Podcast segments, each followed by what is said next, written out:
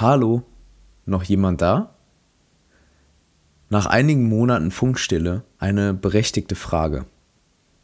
In unserer digitalen Welt muss man sich offenbar ständig zurückmelden, um zu signalisieren, dass man noch da ist.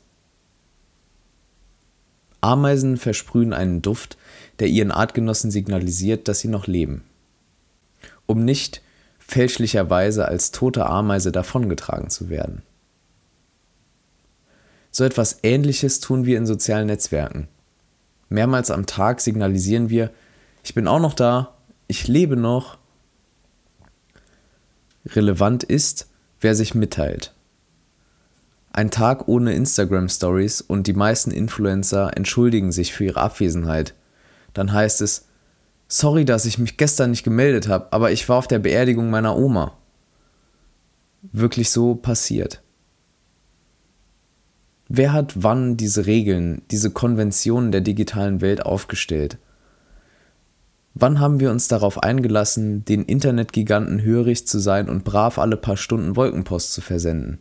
Und warum glauben wir, wir müssten uns permanent mitteilen, um relevant zu bleiben?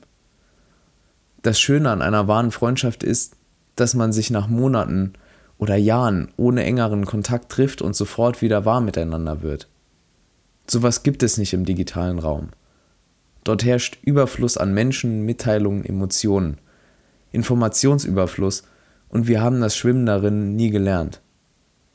Deshalb müssen wir uns die Frage stellen, wen kümmert es wirklich, wenn wir uns zwei, zehn oder zwanzig Tage nicht in der Instagram-Story melden?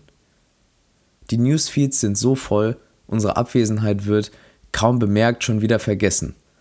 Und am Ende ist das auch egal.